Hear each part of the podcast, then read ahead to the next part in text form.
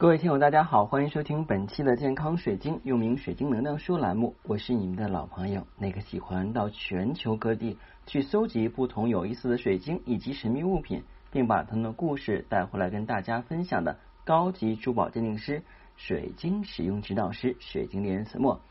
各位，欢迎收听我们本期的节目。相信最近一段时间，大家看到了一些奇特的新闻啊，这个年龄大了。一样火气很旺盛，所以我们有的时候就说啊，原来坏人变老了，他一样坏，啊，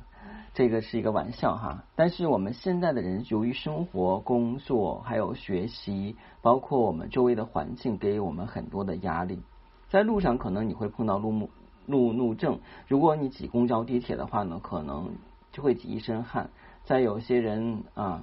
如果碰了你或撞了你，再说点不好听的，你一天的心情就没有了。到了单位似乎啊也不是那么愉快，领导让你赶着去做一个项目，同事呢又偏偏不给力，在一个团队里边，有的时候你会觉得自己力不从心。那像在这种情况下，我们应该怎么办？当然，今天的节目肯定是跟我们的职场有关系了啊。如果您今天是第一天收听节目，又觉得我的声音，跟节目不错，不妨建议您订阅节目之后从头开始收听，因为满满几百期的干货一定让您对水晶以及它的使用方法大开眼界啊！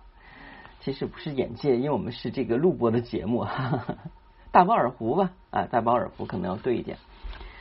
那我们一般来讲呢，在职场工作人员啊，很多呢都是有很多的压力，上有老下有小。同时呢，还有很多的业绩压力，因为现在呢，真的是不好干了啊！自从这个一九年之后啊，我们能够明显的感受到，无论做什么就必须要十分卖力，而随着年龄的增长，有的时候也会力不从心。嗯，如果光是干活还好，但是你要应付各种周遭复杂的人际关系，就比较头大。我是不太喜欢应付人际关系，但是作为社会中的人来讲，你是必须啊。要去面对，因为这是人生的必修课啊。那我们在办公室里边，我建议去放什么样的晶石比较好？那首先来讲，如果你的办公桌是那种桌位型的，就是那种一个格子一个格子的都间隔开了，呃，我建议呢是放一个冰州石啊，因为冰州石呢它的能量比较温和，虽然它硬度比较低啊，但是白色的冰州石可以让我们的心情变得不那么浮躁啊。如果你到单位以后，第一件事情你就可以把桌上的冰州石拿出来，拿出来之后呢，我们去感受一下冰州石的这个能量啊，这个是很重要的，感受冰州石的能量。冰州石的能量的话呢是比较温和的，那它跟白水晶有什么区别？首先是硬度不一样，另外的话呢，冰州石不是以二氧化硅材料为主的，所以呢它是不具有这个太多的吸附性，但是它有化解功能。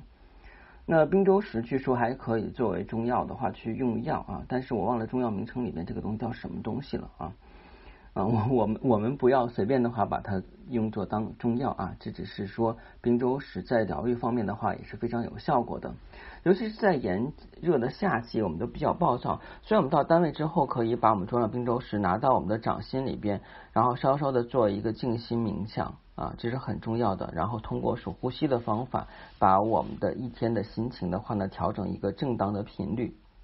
那你可能会想了，为什么我们不用白水晶？那白水晶的话呢，能量是比较高的，而且的话，作为疗愈来讲的话呢，被水晶界称为是疗愈之母、水晶之王。但是冰州石对于我们这个心情烦躁是更有效果的，因为它的化解能力要更强一点。而且呢，由于它的这个硬度比较低，所以呢，就是冰州石更容易跟我们的皮肤啊相相互亲和。知道我们指甲盖硬度是多少吗？我们指甲盖的硬度差不多是在三左右，跟我们冰州石的这个硬度是一样的。所以用我们的指甲盖有时候划冰州石是能够滑动它的啊，这个是很有意思一件事情。但是你拿指甲盖去划玻璃肯定划不到痕迹，但是你拿指甲盖去划冰州石是可以的。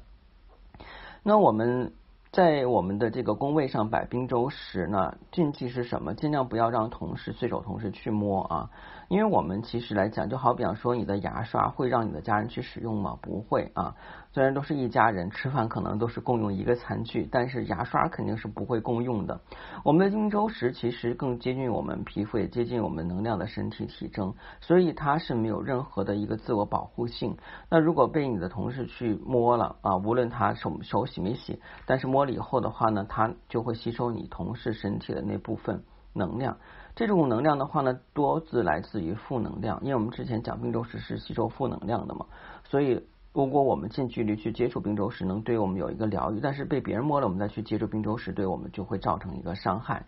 呃，我们冰州石平时摆放的话呢，摆放到我们桌子的左上角啊，然后平时不用的时候，我们要盖一块黄色的布子啊，或者其他的一个手帕或毛巾都可以把它遮住。嗯，为什么讲我们要遮住呢？因为你的工位旁边肯定是有电脑，电磁辐射对冰州石的影响是比较大的。我们通过盖一个山铺的话呢，能够去抵消这一部分能量。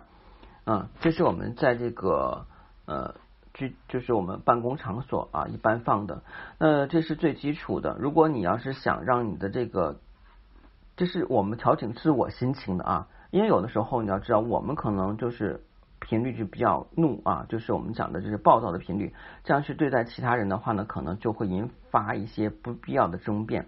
那我们先把自己的能量调节好。其实冰州石是调节自我能量的啊，然后。你如果是想调节其他人的能量，那你就可以选择这个伊丝丝女神水晶。伊丝丝女神水晶呢，它的能量比较高。伊丝丝水女神水晶呢，在我们的水晶界就是比较少的，因为它独特形成的棱面构成了它特有的特性。伊丝丝女神呢，是在古埃及神话中的智慧女神。那我们在职场来讲呢，啊，不是说让你耍小聪明，但是要有些智慧，以免的话呢，陷入别人下的一些绊子的圈套，以还有那些老好人给你设计的各种障碍。你可能不经意间的话，无意中透露了对某某个上司的喜好，这个老好人的话就可以把你整个办公室或者说你整个部门的话呢传得沸沸扬扬的，而从老好人嘴里说的啊，那个谁说了啊，那个那个什么王总怎么怎么样啊，李总怎么样？哎，我可没说啊，这是他说的啊，老好人就会这么这么干啊，因为我曾经在职场上碰过这种老好人，所以我对他们真的是